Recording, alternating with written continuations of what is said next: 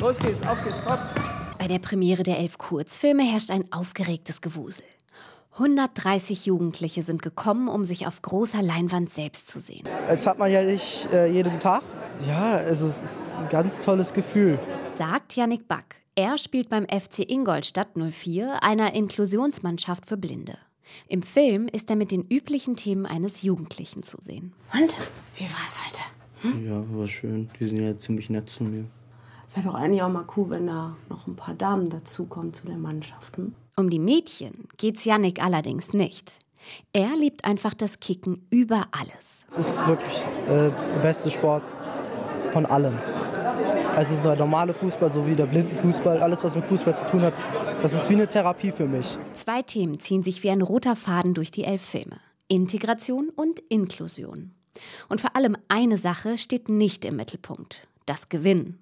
Die Mädchen beim ISC Al-Hilal haben das schon früh gelernt. Früher waren, haben wir halt immer verloren, egal wie viel wir trainiert haben. Wenn man ein Spiel hatte, fragen sie gar nicht, wie viel habt ihr gespielt, sondern wie viel habt ihr verloren. Stattdessen ist ihre Gemeinschaft beeindruckend. Sabrin! Stark, Sabrin! Schade! Die Kurzfilme sind Teil eines Kulturprogramms zur Fußball-Europameisterschaft dieses Jahr. Entstanden sind die Mini-Dokus an der Hochschule für Fernsehen und Film in München. Schirmherr ist der ehemalige Nationalspieler Philipp Lahm. Er ist natürlich auch bei der Premiere dabei.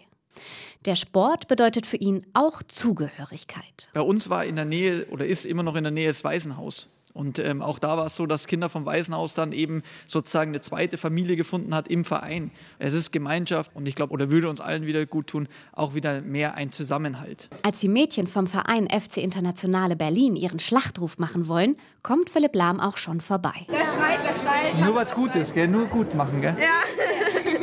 wer sagt? Ich würde sagen, aber mit jemand anderem. Okay.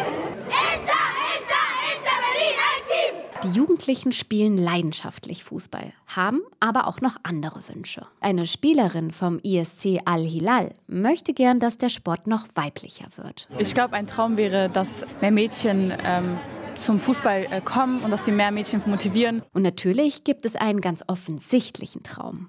Profi werden.